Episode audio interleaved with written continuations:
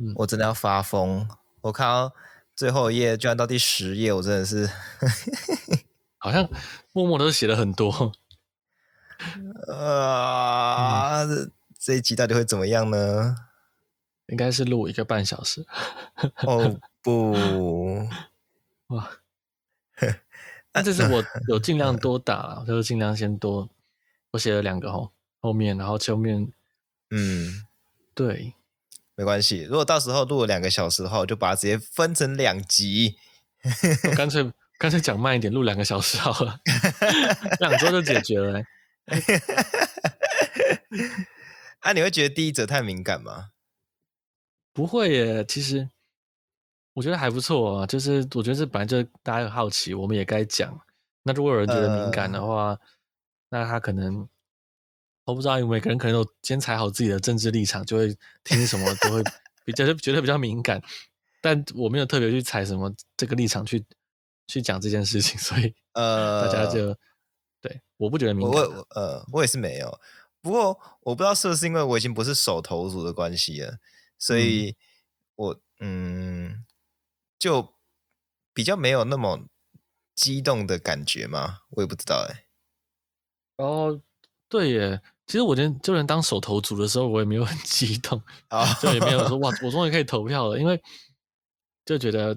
啊，就总就这样就投完了，然后回家回家以后还忘记看开票，这样子，常常常常这样。哦，哎，讲到这边，大家我们那个第一则新闻会讲跟选举有关系的事情的。不过，哎，我们让我们先稍微闲聊一下，就讲到说看开票，嗯、我我这次就是根本就是投完，哎，不对，我是说到这个对，哎，我没有投票，嗯、其实这次真的、哦，因为我忘记我忘记带身份证了，我是发疯。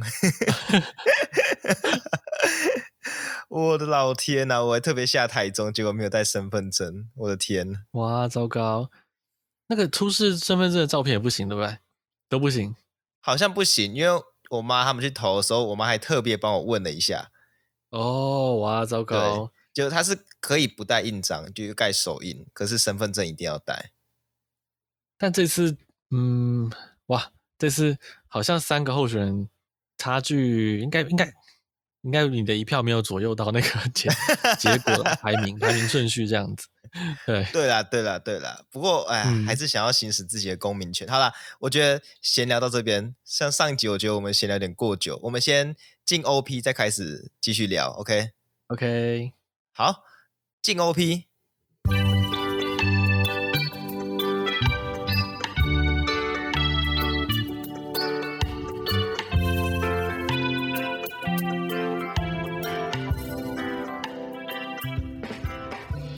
哈喽，大家好，呃，这边是 TPHA 台北城市狩猎的 Podcast 节目，欢迎来听我们的生态杂谈，一起了解台湾跟世界上的生态议题与时事。我是世祥，每个礼拜六中午十二点，我们都会准时上架。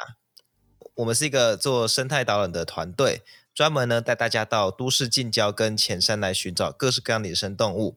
那欢迎各位有志之士呢，可以到 Acupass 这个平台，或是到脸书粉砖寻找 TPHA 台北城市收入来找我们。好，进入我们今天第一则新闻哦。那诚如我们前面闲聊讲到的，我们要聊跟选举有关系的事情。不过当然不是要谈政治啦，我们要来讲各组候选人对于生态议题的回应。那这边先打预防针哦，就是我们这边没有任何的政党立场，然后事实上，其实每一个党的回答有好有坏，而且其实说实在好的没多少啦，就是顶多是那种教科书版本的回答而已。所以呢，我们这边就这个预防针呢，就是想要说，呃，我们没有任何的政党倾向啦，所以。嗯，如果大家觉得我们有什么倾向的话，绝对是我们的表达能力有问题啊，绝对不是想要推什么档哦。对对，那都选完了，我们做这件事也没什么意义嘛，所以请大家放过我们。嗯、好啦，不要，我不要再讲一些有的没的了。那这个新闻呢，其实是窝窝这个报道这个动物相关的新闻的平台呢，他们对于三组候选人提供了十个跟台湾的动物有关系的议题，请他们做出表态跟回应这样子。那这十题呢，是包括台湾防止动物虐待协会、台湾动物社会研究会、台湾动物保护行政监督联盟、台湾爱兔协会、台湾爱鼠协会、走进动物园、为野生动物而走行动联盟、台湾野生动物救伤与保育学会筹备处、野湾野生动物保育协会这些团体一起出的题目啦。那刚刚听到很多团体的名称嘛，所以其实差不多就是一个团体一题这样子。然后这些题目呢，涉及了宠物、野生动物、经济动物、展演动物、实验动物跟游荡动物。我觉得不得不说是蛮全面的啦。接下来就要来讨论这十题，不过再打两剂预防针啊，就是因为题目很多嘛，那又有三个档，所以我这边呢就是我们简化，然后尽量尽量去表达原意。那如果觉得我们可能有曲解或是抱持怀疑的话，我们这边也把窝窝的报道，还有他们提供的完整的访问原稿档案，都放在资讯栏，大家可以去参考。那第二是，可能有些人知道啊，就是中间其实发生了民众党的失言风波，但因为这个跟生态没有关系的，所以我们不会评论这件事情。就有兴趣的人自己上网去查就好了。然后对于三组呢，我们虽然已经选完了啦，也知道是谁是获胜。那我们这边还是用候选人来称呼三位啊，就是三个这个阵营呐，不然我们不知道怎么称呼比较好。好，第一个要讨论的题目是跟宠物有关系的。窝窝呢，针对犬只的宠物登记绝育没有落实这件事情，还有动保行政人力缺乏这两个议题，对于三组候选人询问意见。那先讲我们认同的意见呐。我个人认为增加宠物登记的诱因是稍微比较认同的啦。它就像是，比方说，只要你来宠物登记的话，我就会给你什么，比方说免费的资源啊、免费的服务等等的。我觉得相比其他意见，听起来是一个嗯相对有可行性的办法。然后还有一个，我觉得也算是我比较认同的，就是恢复安乐死。去推动必要安乐死制度，因为大家知道我们现行法规下其实是禁止安乐死的嘛，对不对？那就有人提出说，哎，我们去推动必要的安乐死制度。那除了这两个以外的回答，我觉得要不是疲乏无力，不然就是没有回答问题。比方说有人讲源头管理四主责任，可但提到这些的人呢，都没有讲清楚具体而言，我到底要怎么去做源头管理，要怎么做四主责任。就这在我看来，就像是有人问总统政见，他就说：“哦，我要推动台湾经济，提高国人国际观，扶植地方产业，维护生态环境。”那这些都是听君一席话，如听一席话的回答啦。我比较想要知道的是，到底具体而言要怎么做？所以同理哦，源头管理跟四主责任，虽然两个都是正确答案啦，但是怎么实际的去落实，却没有提到。那这是我比较觉得可惜的，还有提到生命教育的，嗯，我觉得举凡任何针对这些议题，然后就把它放在教育这个层级，而没有去细谈怎么做的，在我眼中都是毫无可行性的做法啦。比方说，老师有受过如何教授生命教育的训练吗？嗯，那都没有的话，你把它推给老师，其实老师就是冤大头而已啊。而且不只是老师变冤大头，就过程当中，举凡讲到生命教育，就会提到，比方说养蚕宝宝、养一些动物什么的。那过程当中死去的无数生物更是可怜呐、啊。所以去强推说，哦，这个我们交给生命教育，而没有去提供比较详细的做法，我觉得这个就是比较空泛，然后没有可行性的做法。嗯，对，而且其实生命教育不见得。所有老师都知道怎么教啦。那个看待各种生命价值的平衡点，有时候一言难尽。我们有时候都花了很多时间去解释，然后也讲了很许多，就说没有正确答案，就是一个大概是用什么心态去面对。但是在教育上，尤其是我们现在的现在是几年国民教育啊？十二是十二年国教，对，然后有一零八课纲这样子。哦，对对对。我会觉得，因为是很很考试取向，然后有些老师会有一时间不知道怎么教这种没有正确答案的的的事情，这样子。但如果你过度简化它，有时候就会出错，或是有偏颇。其实我觉得还是外包给专业的自然教育者比较好啦，其实还是有可行的做法。那、嗯、呃，也许一个做法是融入现在每学期三小时环境教育时数去做，这样子可能还可以。但具体做法其实候选人也没有说清楚。但至少我知道是绝对绝对不可以强加在现任老师的身上。对，对了对了，而且我觉得不要说生命教育的，我们就说品德教育好了。其实现在理论上学校是有在做品德教育的嘛。但大家到底、嗯、你们记不记得学校是如何教品德教育的？然后大家觉得真的有用吗？我我个人是觉得啦，啊、呃，每个人的，就是我目前现在累积身上的品德，其实我觉得应该都是自己在社会化的过程，然后一步一步渐渐经历过的各种事情，然后自己从过程当中学习过来，渐渐形塑而成的啦。我觉得不是学校教育的成果啦，应该比例比较少。那我个人觉得，品德教育之所以能够这样累积起来，是因为这个品德的结果是要由个人负责的。比方说，如果我今天品德不好的话，那我可能会做一些坏事，那做坏事就会被惩罚嘛。所以渐渐大家就是我们就会知道说，哦，那我们不要就是有不好的品德，不要去做坏事等等的。可是生命教育怎么办？嗯、就是我们有这个生命教育，它并没有办法有一个。他做错事的结果由个人承担责任的这样子的循环，这件事是不会发生的。其实我们现在看到，觉得说大家需要更多的生命教育，就是这样子的关系嘛。因为在我们成长过程当中，这个生命教育的成果不会自然的浮现出来。对，所以我觉得就真的不是全部塞给老师就完事的啦。对对，我我其实我也觉得台湾应该要多一点生命教育的课。的的这个涵养，但是所有人都把这些压力就直接倒在老师身上。老师要教，老师应该，老师绝对会教，然后都不知道这些东西其实是很专门的、很专业的一个一个事情，不是说我命令老师教他就会教，这样子。对啊，这个对吧？就有点像你推现在推双语，那其实 直接直接要要学校变成双语，那那个老师 前昨天还在用。全中文上课，今隔天就会变成全英文上课吗？其实它也是有难度在的，对，大家要想一下。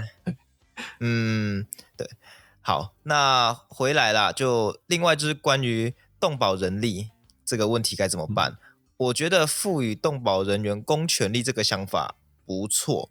那其中也有人提到说，哎，成立这个动保的义警，可能是可以尝试的方法啦，我不确定，至少目前好像没有做过。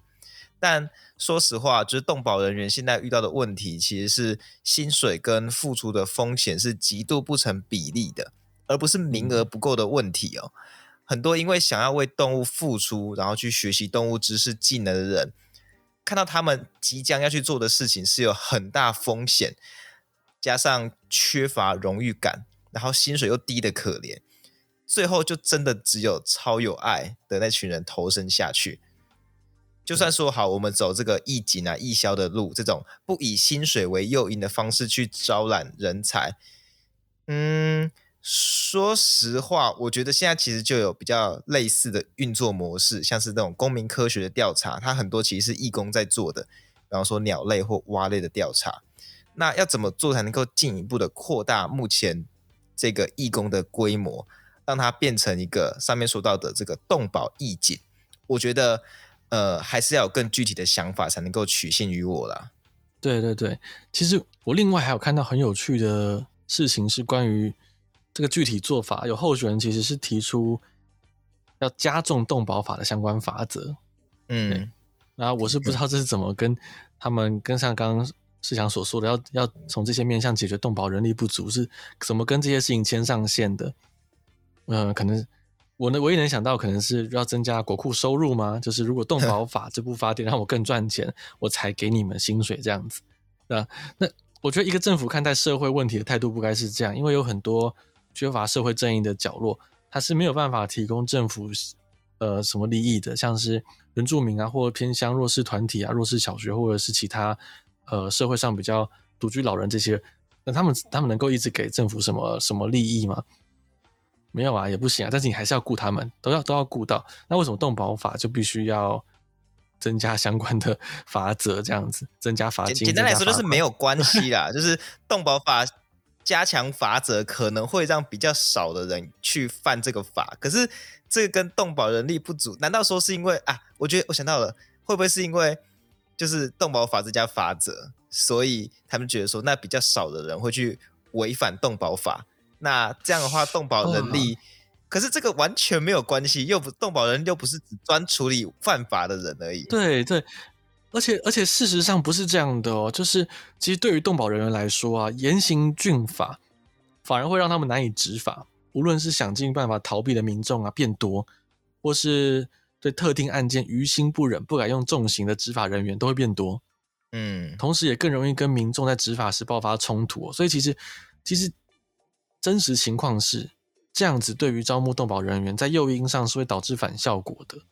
对，而目前我们已知啊，有相关问题的讨论啊，就是像之前我们有提到关于野流浪动物跟野生动物冲突，有一个双方开的一个一个会议，然后我们有稍微报道过。那其中就有人提出说，哎，也许可以用单次低罚则，但是可以重复罚，这样子效果会比较好。对执法人员来说，阻力也比较小，执行上会更灵活，压力更小。那其实这个做法跟严刑严刑峻法是完全相反的，对，对对对对。好，那这是前面关于宠物的这个题目，接下来呢、嗯、是关于游荡动物的题目，有两个，一个是游荡动物造成的伤害该如何救责，第二个是有没有办法结合各地村里来管理游荡动物。那这个部分我没有看到什么有建设性的回答，三位候选人都一样啦。有人是很阿萨里的说：“哎呀，政府负责啦。”但是怎么负责又没有讲。我举例来说，如果他们指的负责就是付钱了事，赔偿那些受害的家属，那游荡动物还是在嘛？他们还是会造成后续其他事件，问题没有解决啊。所以单讲一句政府负责，我觉得当然比推卸责任好啦。可是也不可能有人说。呃，不关我的事嘛，就当然是回答政府负责是比较正确的答案嘛，所以我就觉得说这个回答是有点空泛啦。对对，然后还有也有人讲到生命教育，那一样哦，生命教育相关的证件只要没有细节，我都是一样的态度哦，没有合理规划，这就只是把烂摊子丢给没有受过相关训练的老师而已，老师很可怜，请住手。嗯。然后还有人讲到说，规划没有使用的土地设置为收容区，这个也不实际。在我们很多的报道的新闻都有提到过，台湾是一个地狭人稠的土地呃形式。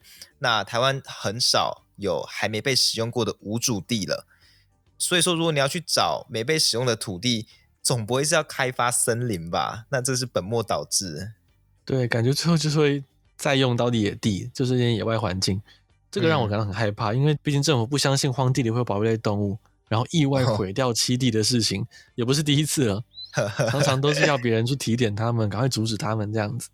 对对对，然后好像没有候选人对于就是结合村里管理这件事情提出就是意见呢。哦，其实其实有候选人有提到，他有提到自己的政绩啦，包括认养小站、偏乡医疗站、犬猫长照服务这这。这些他是有提到可以用这些来结合，但是你可能没看到，是因为他回答在犬猫造责归属那边好像填错题了，所以你没有看到。没关系，就是有时候啦，写申论题的时候我也会填错填错格回答。不过这样看起来好像是候选人他填到责任归属这题，但他不是填相反，所以他就其实没有回答犬猫造责的归属这题，他其实没有回答到那一题，少答一题。对，他反而是回答到说村里要如何一起合作管理犬猫，他回答了两次 两种答案，呃、对，该说比较详尽吗？好像也不太对，因为村里合作那题，它那题本身它反而是填国有地要设收容所，可是公立收容所这应该是属于地方政府层级的事项，而非村里啦，所以就有点填写答案时。有点连续填错两格的感觉。对，我其实我觉得，其实这两个答案都算是以他们以自己的认知、已知的层面在试着认真回答了。但是还是一句老话，要认真读题，读题要真的要仔细看，有没有有没有回答对？对，呃，但我我就算你这样讲，我还是觉得这些这些题都没有回答到啊，到底要怎么跟村里的人来去做结合？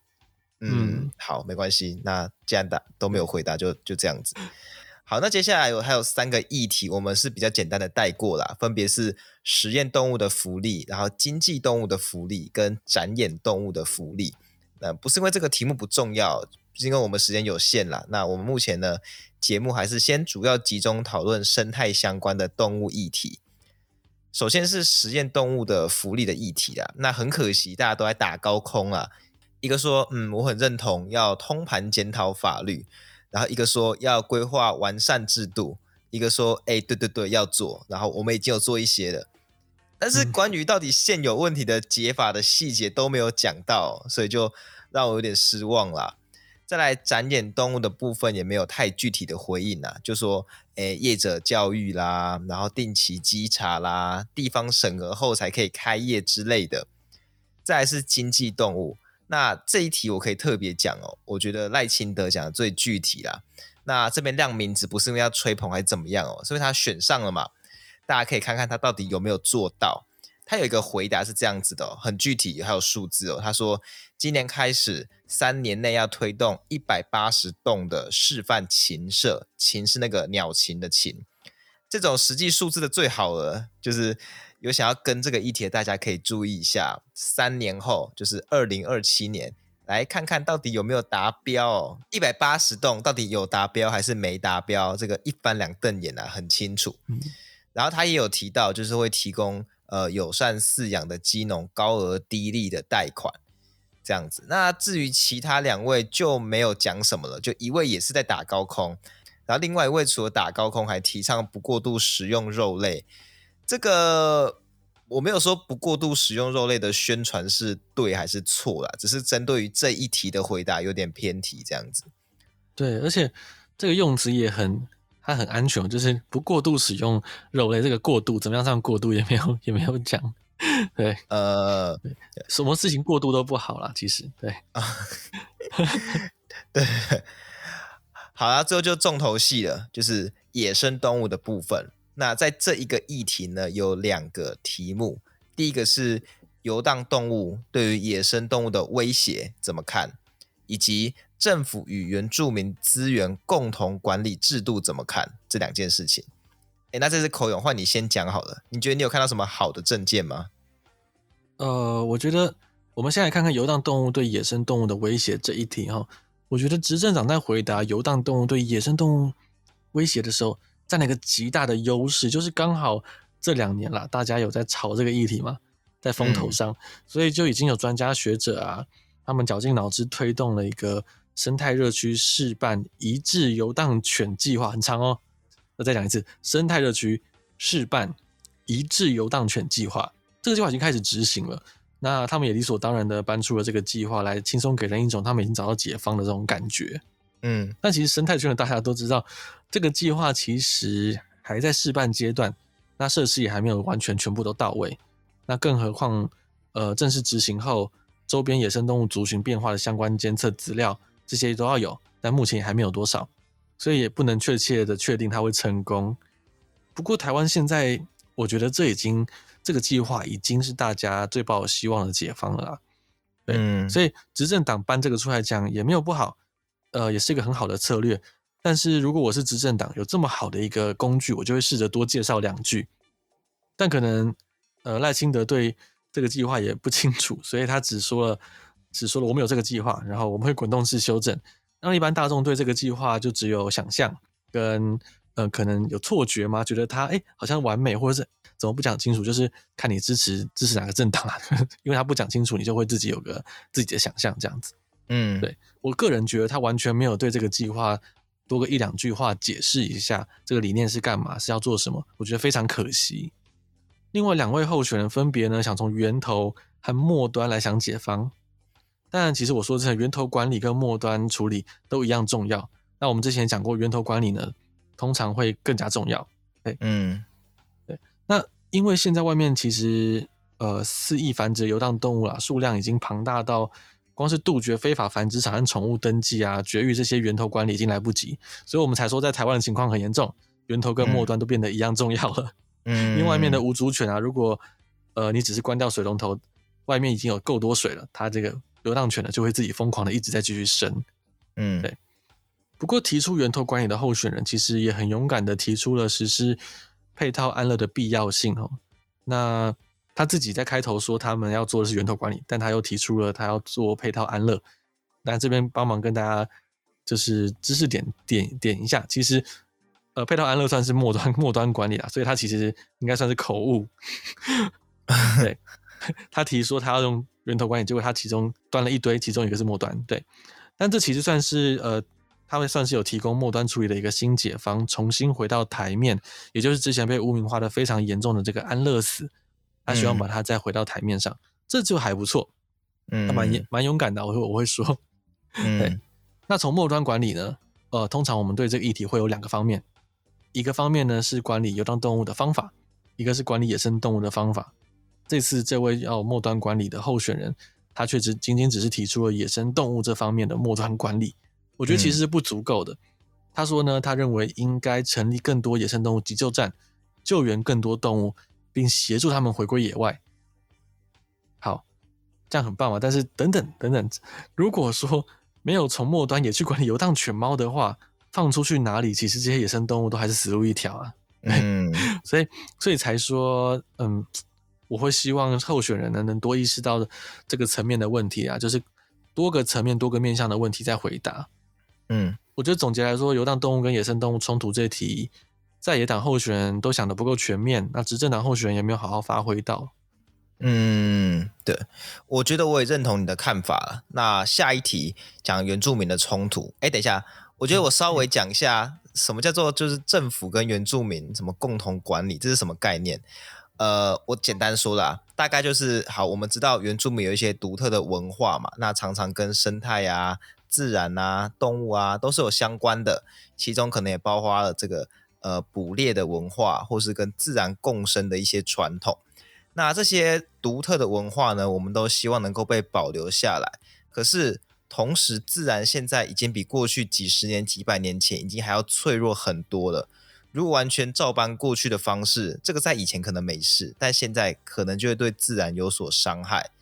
甚至呢，随着各种科技啊、工具啊、武器的进步，狩猎已经变得非常非常有效率。跟自然生存也变得要很注意有没有乱丢一些不可分解的垃圾在山里的问题。如果原住民没有所节制的话，很容易就会大量的没有发现的破坏大自然。这些是过去不会发生的啦，因为过去可能原住民要费尽全力才会有一点收获，那就不会有这个过度破坏的问题嘛。但现在轻轻松松就可以打猎扎营了。如果做太过的话，那就已经超过传统文化的精神涵盖的范围了。所以简单来说，就是因为现在生态已经变得比以前脆弱很多，加上科技的进步，政府跟原住民呢要合作，既保留传统文化，又不要让呃原住民们呢做得太超过到破坏生态。如何共同管理这个自然资源，是一个很重要的难题啦。就大概是要讨论这件事情这样。对，而且其实如果仔细看题目，就是询问这个题目的。的单位呢，他们比较写的细项的内容，我们就知道说，并不单纯是着重在狩猎而已。共同管理资源呢，其实还包括了山林产物、木头，然后珍贵林森林副产物各种东西，种子、种子果实，呃，珍贵草本药物那些的。其实他们的很多都在原住民地区。这共同管理的事情面向其实很广。那很多人常常会把它跟狩猎画上等号。那我们现在看看有没有。执掌或在野党的候选人落入这个圈套里面。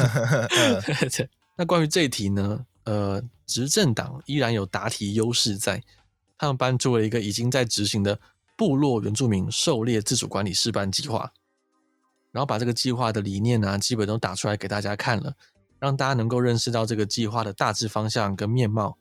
那这部分发挥的比上一题更好了，因为他们他们其实还要讲出这个理念给大家去了解这个。大概的方向，以答题为了胜选来说，我觉得难免、难免、难免，就是他一定会搬出这个牛肉来，对对。但是我觉得其实，呃，我默觉得他还是稍微落入了那个共同管理，就是跟狩猎画上等号的这个这个东西，要落入这个圈套啦。其实，呃，但现在呢，我们回到这个部落原住民狩猎自主管理示范计划，他们讲的很美好。不过呢，我们的节目是大实话时间，我们都讲实话。就是其实要是我觉得他们可以额外再多搬出一些可能的新东西，我会更满意一点。因为我自己也是原住民，所以我非常关心相关议题的演变。其实这个试办计划确实有几个所谓的模范部落。那如果全台湾的部落啊都能够像这些模范部落一样，有这么完整的文化传承跟与政府的配合度，然后还能够抵抗资本主义势力的诱惑，全然按照古法去管制猎捕对象以及数量，大家都能做到的话，那这个计划一定成功。嗯，不过呢，现实是残酷的。我们都知道有不少部落啊，不不一定是计划内的哦，计划外、计划内都有，他们都并不是所谓的模范部落，他们时而会在示范计划下发生一些狩猎问题啊，狩猎冲突，或者是无论是自行超译传统的猎物定义，像是他们可能捕了穿山甲这些，嗯、非传统猎物的。的东西，然后说要自用，然后去捏造一些传统的文化这样子，或是他们会有的会过量猎捕某种动物，这些事件到现在都还会发生。那另外还有一些对于执法的执法单位或计划执行单位的一些不合作的现象，现在也还有。嗯，对。那直到现在呢，有些部落都还是需要时常被公家单位持续劝导的对象。所以若是说要把解决原住民狩猎的问题，只用这个试办计划呢，美化以后讲出来，就说好像已经解决了狩猎这方面的问题，我觉得稍有不足。那另外我们讲到共管资源也不只是狩猎问题，所以呃，他们其实提的有点没有不不那么全面。而且如果你要提这个计划，如果你愿意顺便提出要怎么强化这个计划的不足，我会更喜欢一点。对，因为这样比较负责任。嗯那在野党的两位候选人呢？一个是只提了要修野保法，但往什么方向修呢？好，他说要避免台湾原生动物灭绝，给予保证 台湾原生动物的生存权，让台湾有永续的丰富生态环境。嗯，呃，其实虽然其实相对空泛了，而且其实避免动物因为人而灭绝，也是多数生态人的愿望嘛。我跟世祥也希不希望动物灭绝啊。呃，但这如果是在问。与原住民进行资源共管的问题，会让我有点觉得，这样似乎有点太直接的把原住民的行动，很单纯的跟野生动物的灭绝画上关联。嗯，其实野生动物灭绝只是这整个资源共管的一个需要关注的子项目而已，还有很多很多子项目，包括呃如何定定共管规则、文化资产保存、补偿政策、资源利用方式的讨论等等。并不是只要不导致物种灭绝，其他想怎样都可以。所以我觉得这部分，呃，该候选人应该要更全面的去了解过，会比较好。嗯，对。那至于另外一位在野党候选人呢，这就非常有趣啦。他表示将会严格取缔陷阱、捕兽夹等伤害动物的手段跟工具。好，也也好，就是如果说有违规就取缔嘛。但是他说严格取缔，嗯、我就有点害怕。然后，然后呢，他说也会对原住民。教育宣导，引导其改变宗教祭典方式以及猎食方式。哦，这个也太勇敢了吧！直接这样讲，让我这个原住民情何以堪？这样子，你这样讲，原住民这样怎么敢跟政府合作共管资源？嗯，你看严刑峻法，在教育改变宗教文化。嗯，好好，其实。我我们我们乖一点就是，求求你不要把我送去改造，我不想再送去劳改。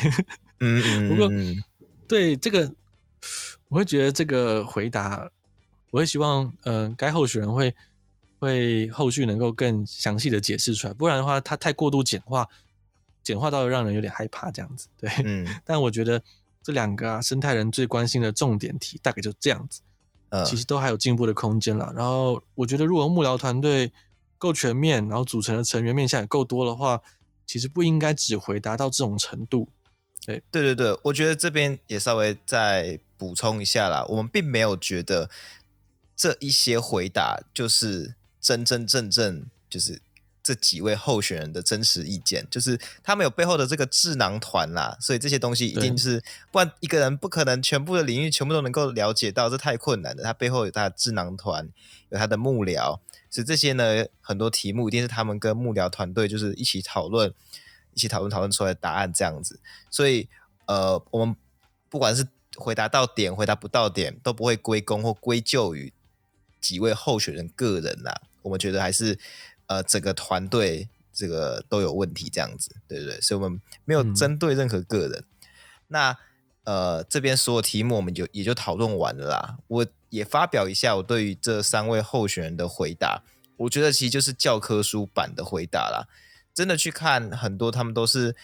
讲一些现在已经在做的事，或是就是打高空没有细节，我觉得这种感觉都一直给我有一种说，现在比方说考试，然后有一题就是说能不能讲脏话这一题，呃，你不会写可以，你会写说呃，因为这是不对的，可能伤害人，叭叭叭叭叭，可是其实你本人还是会讲，嗯，会这样回答，只是因为你知道这是正确答案，但是我想看到的不只是正确答案。也不是讲自己的党过去做了多少多少，不论过去做了多少，现在问题就是在。那我想要看到的是，你未来要怎么去面对这些问题，要做什么，目标怎么去定。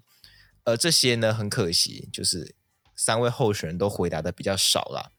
对，对，这些其实在关于实验动物、展演动物跟经济动物的题目，也可以看得出来哦。三党的回复都比。野生动物相关题目还要薄弱很多。我觉得除了有上街抗议的关于经济动物的这个题目之外呢，其他大家几乎都在打高空，都没有什么很实际的回答、很细节的回答。而我个人的猜测是，其实他们都没有关注这些议题，不止没有关注，要去查资料的时候，他们也不知道要怎么去查。我举例来说，关于展演动物的困境，其实三位候选人讲的差不多啦，讲业者教育啊，定期集合。可是这是这样就能够解决的吗？我举个例子，不知道大家还记不记得 X Park 水族馆前几年关于不当的这个展演设计引发的争议啊？关于这件事情，桃园市政府动保处长王德吉当时就表示一件事情，他说展演动物的种类多元。可是呢，各类野生动物的国内专家很有限。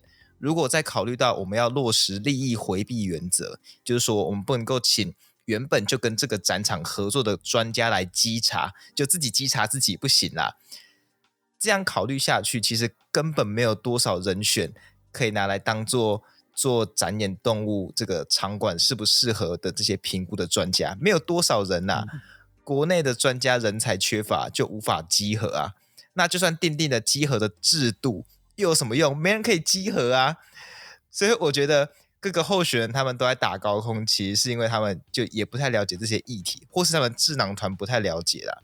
这我觉得可能是因为这些议题已经很久都没有被大吵特吵。从这个角度去看的话，就觉得说，哎，看到他们这些回答，就觉得他们其实也没有关心这些题目，就觉得有点失望。对，世祥说的没错。其实，其实说真的，你去选的话，你已经获得我的票了。其实什么鬼？什么鬼？刚刚说到我心坎里，我。对啦，反正就是这样子啦。那关于这几位候选人对对于这十个窝窝给出来的题目的我们的想法跟分享呢，就到这边告个段落啦。好，然后我看一下时间，现在已经录音时间应该是四十分钟左右。那因为我们后面还要准备两则新闻呐、啊，那考量时间下去，这集可能会太长，所以呢，我们决定在这边呢先暂时告个段落啦。啊我们这集后续的两则新闻呢，一则是关于鲸鱼搁浅被割肉的新闻。还有呢，一直最近在国外爆红的美洲狮，然后它促进了世界上最大的生态廊道。这两则新闻呢，我们就放到下个礼拜再来跟大家分享。那今天这集呢，就到这边告个段落。喜欢我们的节目呢，记得到各大 Podcast 平台给我们五星好评。如果有什么建议想要跟我们说的，也欢迎透过 Apple Podcast 的留言，或者是各大资讯栏的表单，又或者是我们 TPHA 台北城市狩猎的。脸书粉砖来跟我们讲，跟我们分享。那我们今天这集呢，就到这边先告一个段落啦。我们下礼拜再见，拜拜，大家拜拜。